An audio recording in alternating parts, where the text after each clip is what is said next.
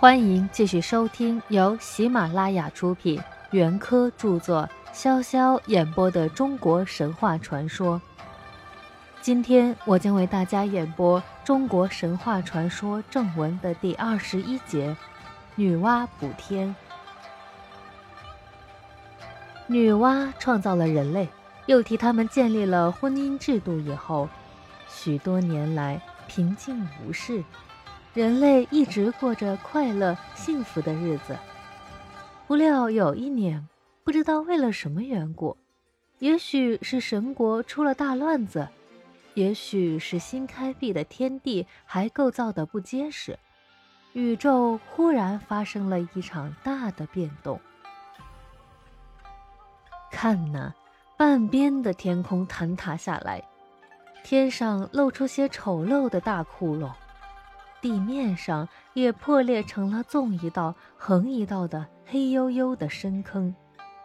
在这种大变动中，山林起了猛烈燃烧的炎炎大火，洪水从地底喷涌出来，波浪滔天，使大地成了海洋。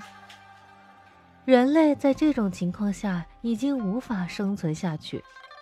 同时还遭受着从山林里窜出来的各种凶兽猛鸟的残害。我们想想，这时候的世界岂不就是一副活地狱的景象？女娲看见她的孩子们受到这样惨烈的灾祸，痛心极了，只得又辛辛苦苦地修补天地的残破。这件工作。真是巨大而又艰难呀！可是，慈爱的人类的母亲女娲，为了她心爱的孩子们的幸福，一点儿也不怕艰难和辛苦，勇敢地独自承担起了这个重担。她先在大江大河里拣选了许多五色的石头，架起火来，将它们熔炼成胶状的液体，然后。拿这些焦糊状的液体，把苍天上一个个丑陋的窟窿填补好。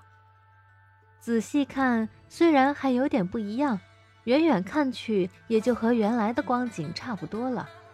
又怕补好的天空再次坍塌，于是女娲便杀了一只大乌龟，斩下它的四只脚，用来代替天柱，竖立在大地的四方，把人类头顶上的。天空像帐篷似的撑起来，柱子很结实，天空再没有坍塌的危险了。这以后，他又去收拾了一条在中原地方为恶已久的黑龙。他杀死黑龙，又赶走各种恶禽猛兽，使人类不再惧怕禽兽的祸患。然后，他再把芦草烧成灰，堆积加多。阻塞住了滔天的洪水，这一场灾祸总算是被伟大的女娲一手平息。她的孩子们终于死里逃生，得到了拯救。女娲费了很大的辛苦，把天补好，把地填平，灾祸平息了，人类获得重生，大地上又有了欣欣向荣的景象。春。夏、秋、冬四个季节依着顺序过去，该热就热，该冷就冷，一点儿也不出乱子。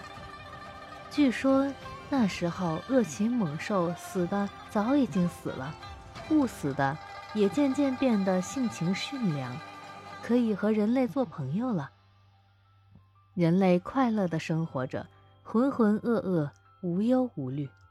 一会儿以为自己是马，一会儿又以为自己是牛。田野里多的是天然生产的食物，用不着费心费神，便可以吃个饱足。吃不完的粮食还可以就放在田边地角，也没人来要。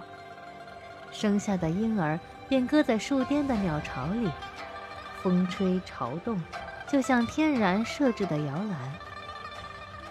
老虎、豹子的尾巴可以拉着玩耍，踩了蟒蛇的身体也不怕受害。这大约就是后来一般人所理想的黄金时代的上古了。今天的内容到这里就结束了，我们下期再会。